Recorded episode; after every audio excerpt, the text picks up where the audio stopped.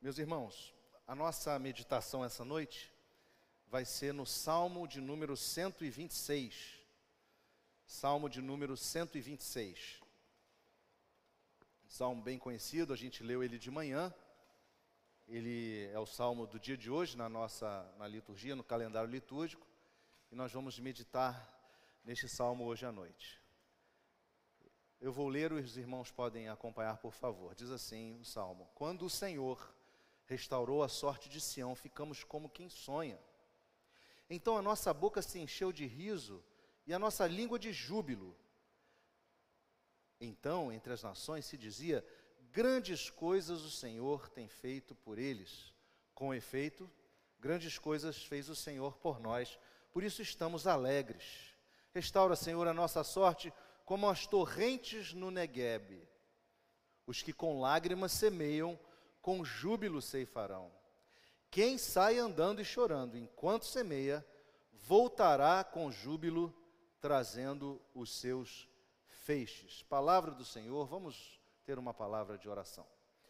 Deus, nesse momento em que nós nos colocamos diante da tua palavra, o nosso desejo sincero é que ela possa falar conosco, ou melhor, que o Senhor possa falar conosco através da tua bendita palavra. E que o Senhor possa nos usar como instrumento nesse processo. Que tu nos abençoes a todos, os nossos corações e mentes, para que, Senhor, entendamos o teu querer, entendamos a tua vontade, entendamos a tua direção e assim, Senhor, caminhemos peregrinemos contigo seguros e cheios de fé. Essa é a nossa oração, Senhor. E a fazemos em nome de Jesus, o teu Filho, o nosso Senhor, o nosso Redentor. Amém. Meus irmãos, toda verdade é verdade de Deus. Toda verdade é verdade de Deus. E a verdade se manifesta muitas vezes através da cultura através de insights, frutos do que chamamos na teologia de graça comum. Deus, a partir da sua graça, alcança algumas pessoas e traz insights verdadeiros. E um desses insights, na minha opinião, aconteceu com um músico muito conhecido, e eu queria ver se a gente consegue projetar a, a, a, música dele. Está preparado aí para projetar? Júlia? Não, não deu. Pois bem, esse músico vocês devem conhecer é o Bob Dylan. O Bob Dylan é um músico americano famoso de folk pop, né? o, o, o folk basicamente. É um músico que ficou muito conhecido quando em 63 lançou uma canção chamada Blowing in the Wind. Quantos conhecem essa canção? Só para eu ter uma noção aqui de como eu estou dialogando com vocês. Blowing in the Wind. É uma canção, é, se eu arriscasse, vocês já ouviram cantar, mas ela diz assim: How many roads must a man walk down before you can call him a man? Alguém já deve ter ouvido, né? Pois bem, essa canção, ela ganhou notoriedade por ser uma canção considerada uma canção de protesto, né? E até no sentido, ela até era um, um, pouco uma canção de protesto, porque ela foi cantada em vários eventos, eventos que se levantaram, por exemplo, contra a, o problema da, da segregação racial nos Estados Unidos, ou o próprio problema da guerra do Vietnã. Essa canção foi cantada por muitas pessoas na década de 60, por muito tempo, e de fato é, ela tinha um, um teor assim de de reflexão e de protesto. Mas o que me chama a atenção nessa canção são as várias perguntas que ela contém, tá? E como essas perguntas elas ecoam até os nossos dias, né? São perguntas até que podem ser consideradas como retóricas, mas são perguntas que também são respondidas pela própria canção, curiosamente. E eu vou aqui trazer a tradução da letra só para contextualizar. A letra diz assim: Quantas estradas um homem deveria percorrer antes que você o chame de homem? Quantos mares uma gaivota deveria voar antes de descansar na areia?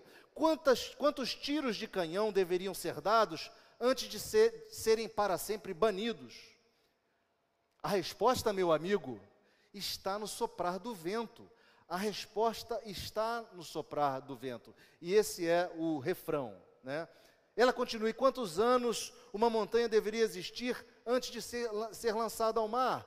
E quantos anos algumas pessoas poderiam existir antes que lhes fossem permitida a liberdade? E quantas vezes pode um homem virar a sua cabeça e simplesmente fingir que nada vê?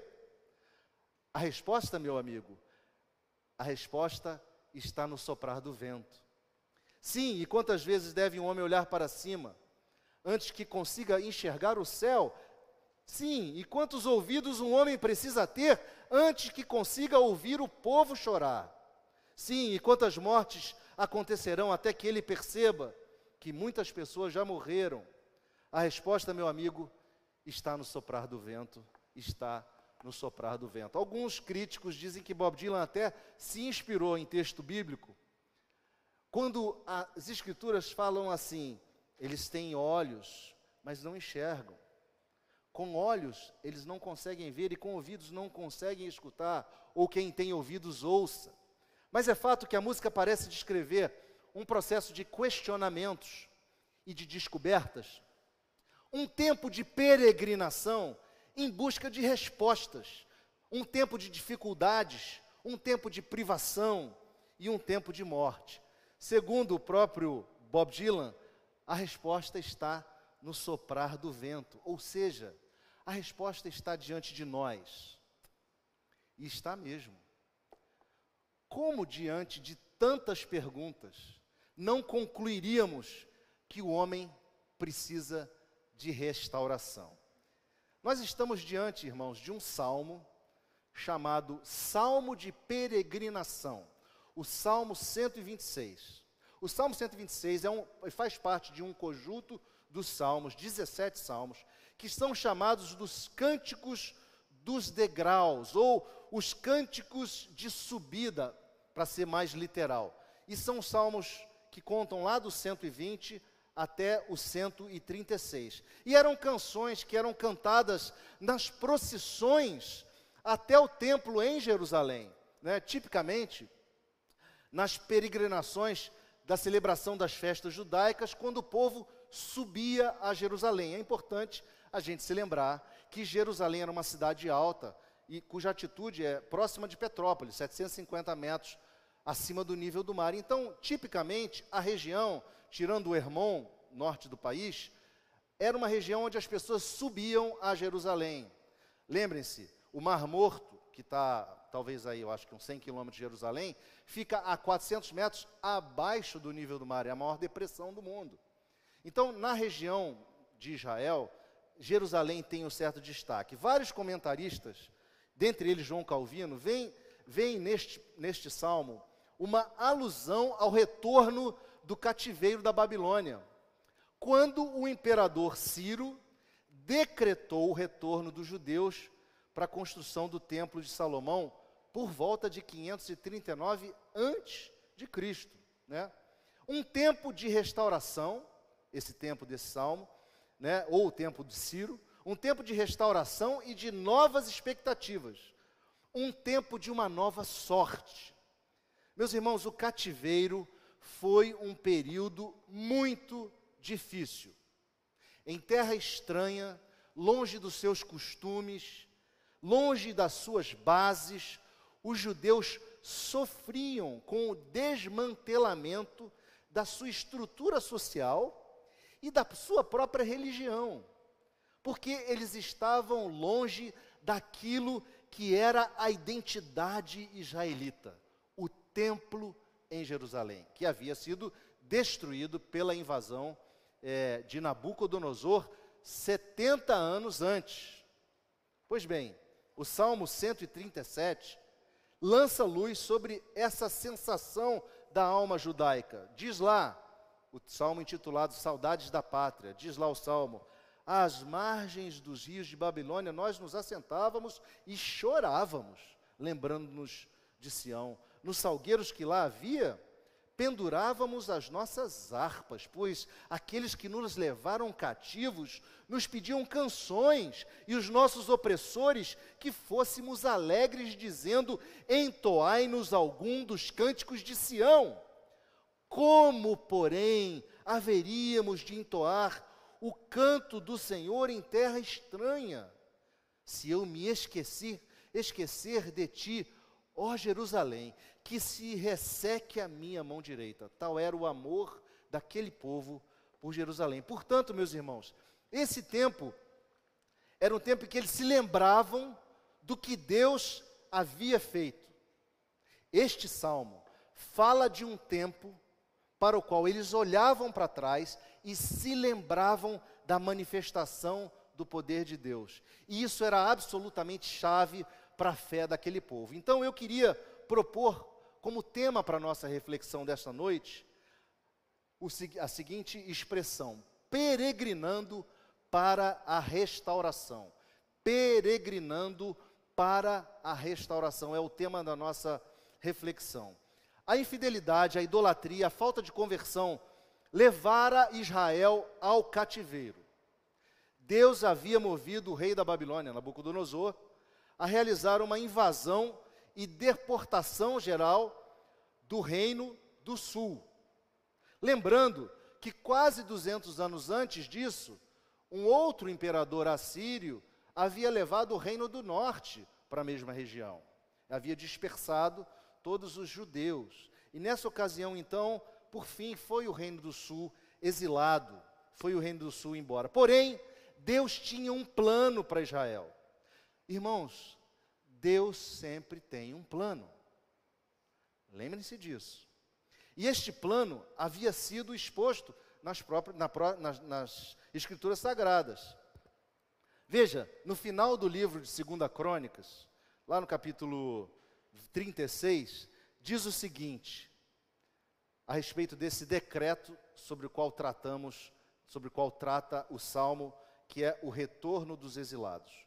Porém, no primeiro ano de Ciro, rei da Pérsia, 539 a.C. Para que se cumprisse a palavra do Senhor, por boca de Jeremias, despertou o Senhor o espírito de Ciro, rei da Pérsia, o qual fez passar pregão por todo o seu reino, como também por todo escrito, dizendo: Assim diz Ciro, rei da Pérsia, o Senhor Deus dos céus me deu todos os reinos da terra e me encarregou de lhe edificar uma casa em Jerusalém, que está em Judá. Quem entre vós é de todo o seu povo, que suba, e o Senhor seu Deus seja com ele. Meus irmãos, este fato, registrado em crônicas, é o cumprimento da profecia de Jeremias, quando ele, no capítulo 29 do seu livro, no verso 10, diz assim: Assim diz o Senhor Logo que se cumprirem para a Babilônia setenta anos, atentarei para vós outros e cumprirei para convosco a minha boa palavra, tornando-o a trazer-vos para este lugar. Eu é que sei que pensamentos tenho a vosso respeito, diz o Senhor, pensamentos de paz e não de mal, para não vos dar o fim que desejais. Então me invocareis, passareis a orar a mim, e eu, e eu vos ouvirei. Buscar-me-eis e me achareis, quando me buscardes de todo o vosso coração serei achado de vós, diz o Senhor, e farei mudar a vossa sorte.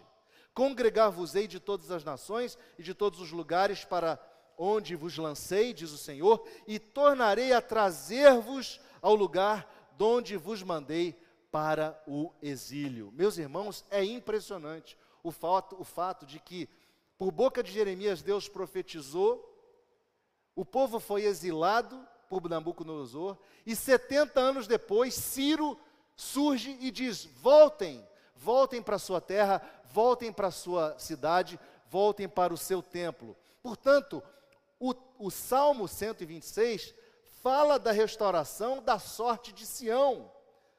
Deus, queridos, Deus move pessoas e circunstâncias para restaurar a sorte do seu povo. E sinônimo perdão, Sião é sinônimo de Israel.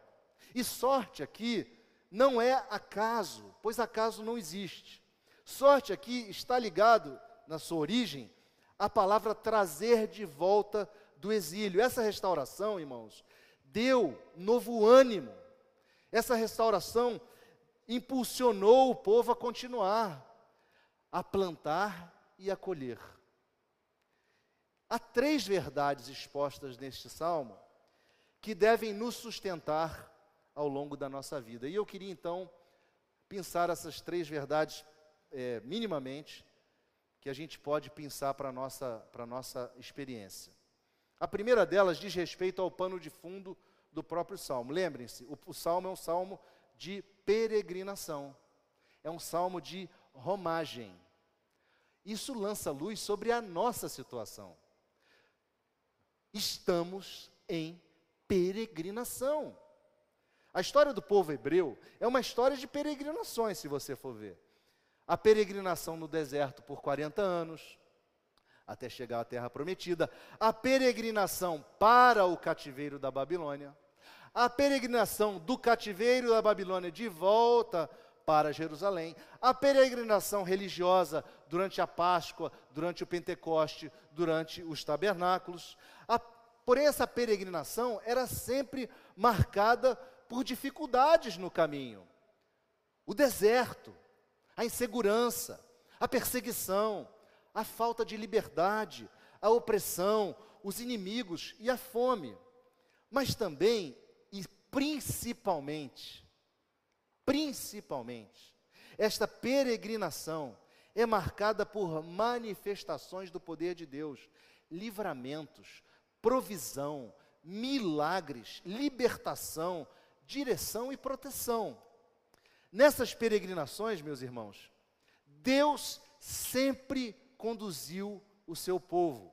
A sua bênção constantemente lhes restaurou a alegria.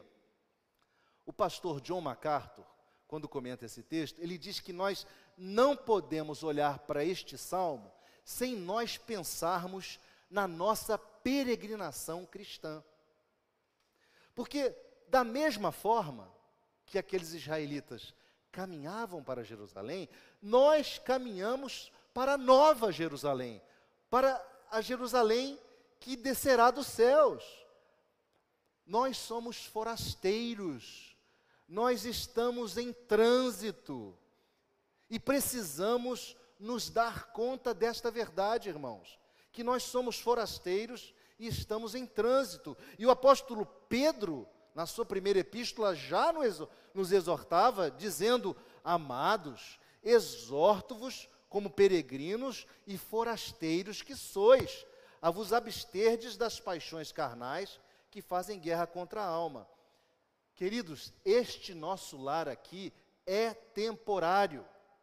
A nossa estrada pode ser desértica, difícil, cheia de ameaças, cheia de problemas, mas ela é transitória. E Cristo, o nosso supremo pastor, nos toma pela mão e nos guia. Se nos perdemos pelo caminho, qualquer um de nós pode se perder, se desviar pelo caminho, ele, como bom pastor, vai atrás de nós e nos resgata para si. Ele nos protege com o seu cajado e com a sua vara. Ele nos livra da boca dos lobos. Veja, Jesus, segundo o Evangelho, o evangelho de João, né, ele disse assim: As minhas ovelhas ouvem a minha voz, eu as conheço e elas me seguem. Eu lhes dou a vida eterna, jamais perecerão e ninguém as arrebatará da minha mão. Meus irmãos, que promessa que nos traz segurança ninguém, nada pode arrebatar você das mãos de Jesus Cristo. Isso é uma verdade tremenda a respeito da, da, da, qualidade da nossa peregrinação. Porque, ainda que estejamos em peregrinação, nenhuma circunstância pode nos arrancar, pode nos arrebatar da mão do Senhor. Nesta peregrinação, você e eu estamos seguros em Cristo. Não importa o momento, se é de tempestade, se é de bonança, o fim da história nós já sabemos, e o nosso barco vai chegar em segurança. Mas há uma segunda, uma outra verdade exposta nesse salmo, que é o seguinte: na peregrinação, Deus nos assiste com a sua providência.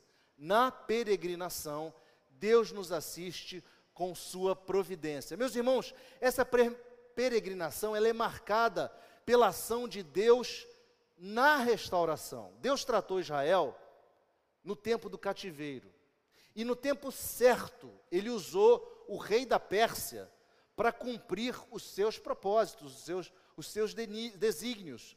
Nós vemos que, por boca do profeta Isaías, Deus já havia instruído o povo mais de 150 anos antes do evento da Babilônia, da deportação feita por Nabucodonosor, é, de que haveria alguém que se levantaria para restaurar. Isaías 44, verso 28 diz assim: Ciro, Ciro, deu nome.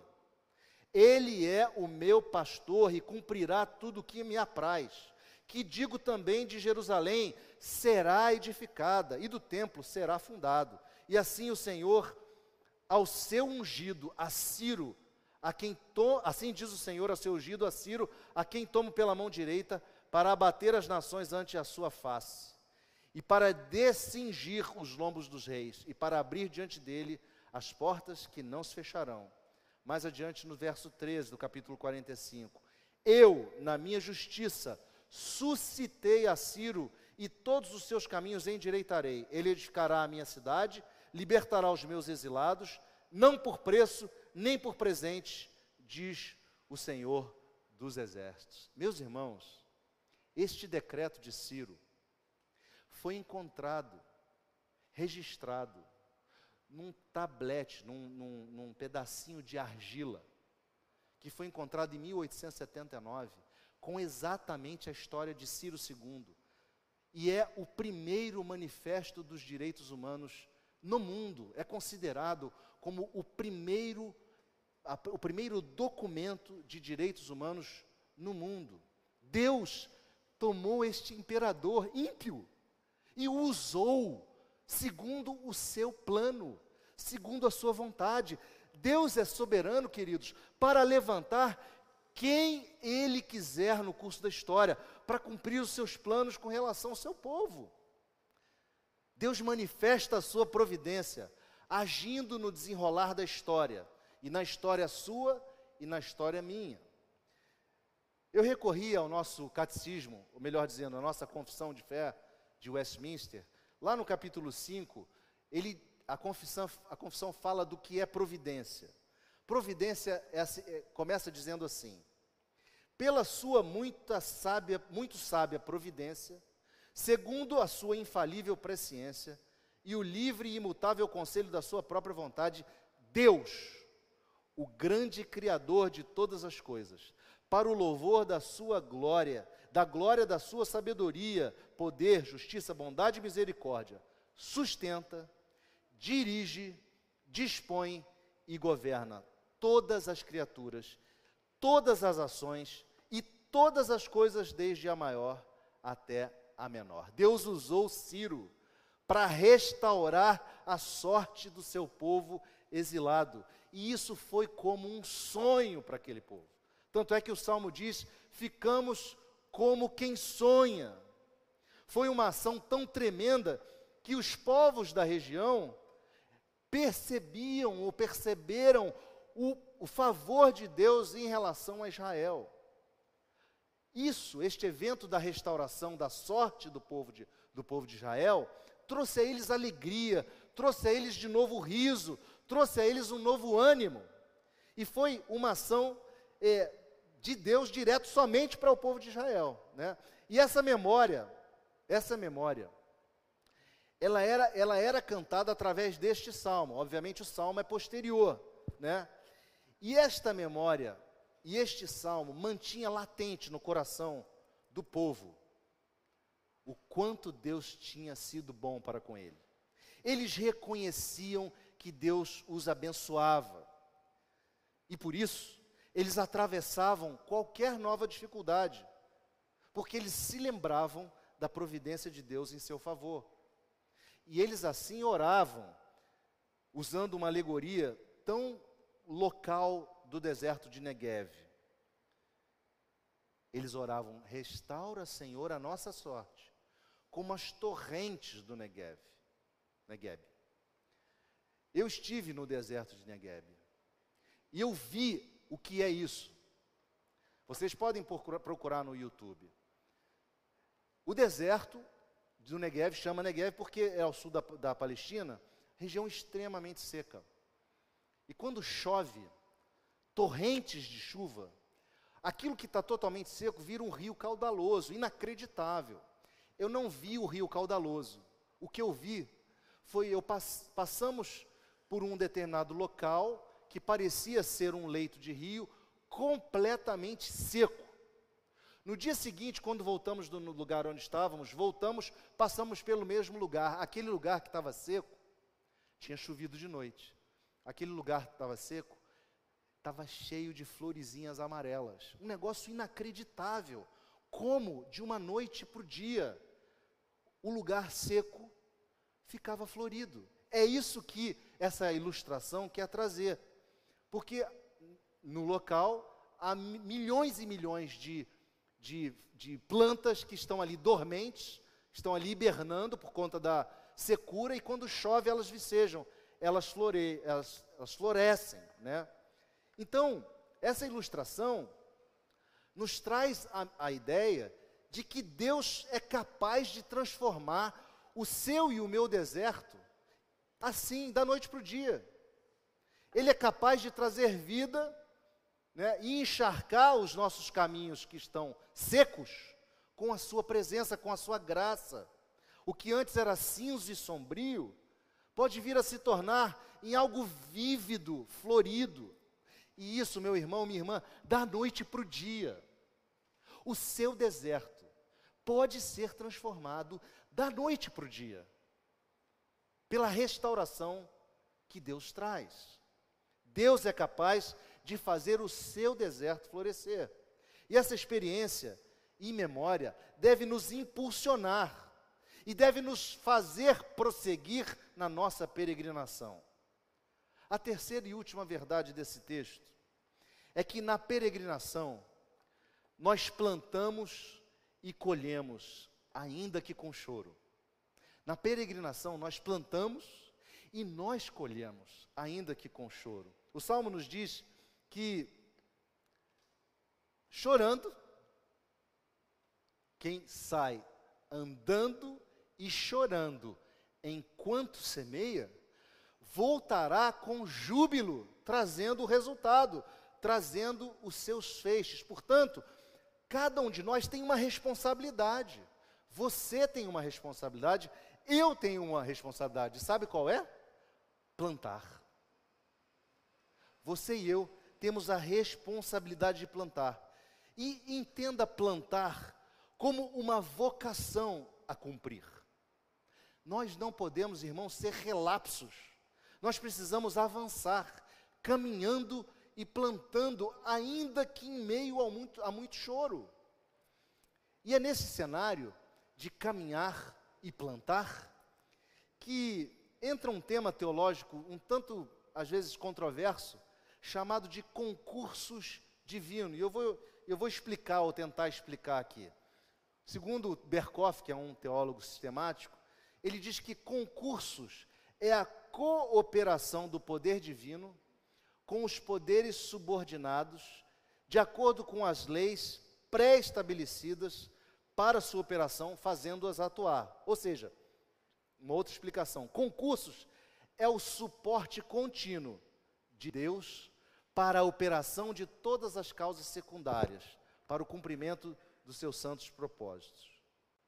Traduzindo, você e eu somos cooperadores com Deus. Não é assim que Paulo nos chama quando escreve na sua primeira carta aos Coríntios, aos Coríntios, lá em Coríntios 3,9, vós sois cooperadores com Deus, lavoura de Deus sois vós. Queridos, nós temos a responsabilidade de agentes de Deus, não lance a sua responsabilidade sobre outra pessoa. Nós, cada um de nós, tem a responsabilidade de plantar, de agir. Por quê? Porque é o próprio Deus que nos energiza. É o próprio Deus que nos capacita, é o próprio Deus que nos dá autoridade e poder para esse fim. É Ele quem opera em nós, tanto querer quanto o realizar. E o que nós fazemos servem aos planos de Deus. E é por esta razão que nós voltaremos jubilosos, irmãos, trazendo os feixes daquilo que plantarmos. Nós colheremos resultados. É importante você perceber isso, que na sua peregrinação você vai caminhar, você vai plantar, você vai chorar, mas você vai colher. Em algum momento você vai colher aquilo para o qual você se dedicou, aquilo que você traçou como seu, sua vocação. Eu queria então concluir essa meditação lembrando da canção de novo, Blowing in the Wind. Como diz o refrão lá, nossa peregrinação em buscas de respostas encontrará solução no vento. Nossa peregrinação em busca de respostas encontrará a solução no vento. Por quê? Porque Deus, através do sopro do seu Espírito Santo, há de nos guiar, há de nos conduzir nessa peregrinação, há de esclarecer as nossas dúvidas, clarear as nossas mentes. Uma outra coisa é que a nossa peregrinação será marcada por um advérbio de tempo, o quando. Quando? Quando o Senhor restaurar a nossa sorte. Irmãos, nós caminhamos para a redenção, o grande dia, quando eu e você veremos face a face o Senhor. E assim consumaremos a nossa salvação. Mas daqui até lá, daqui até lá, o Senhor, pode ser que o Senhor nos faça caminhar por desertos para tratar você e tratar a mim, para trabalhar os nossos corações, para que nós possamos confiar cada vez mais nele, para que possamos aprender a sermos fiéis a ele, para que possamos entender o que significa pertencer a ele. Pode ser que o Senhor faça isso, nos faça passar pelos desertos. E para restaurar a nossa sorte, ele entra e transforma qualquer situação. É assim, queridos, que cada uma, cada vez que nós ouvimos esse sopro da voz dizendo: ande por aqui, ande por ali, temos que tentar, aprender a discernir, aprender a, a, a ter sempre no coração aquilo que Deus falou através de Jeremias. Eu é que sei que pensamentos tenho a vosso respeito, diz o Senhor, pensamentos de paz e não de mal, para vos dar o fim que desejais. Que Deus nos dê a coragem para prosseguirmos a nossa peregrinação, sem medo, por sabermos que o Senhor há de restaurar a nossa sorte, e vem dele toda a alegria e todo o resultado do que plantarmos. Que Deus te abençoe, que Deus implante no seu coração essa verdade e você siga de forma firme, confiando e descansando no nosso Deus. Amém?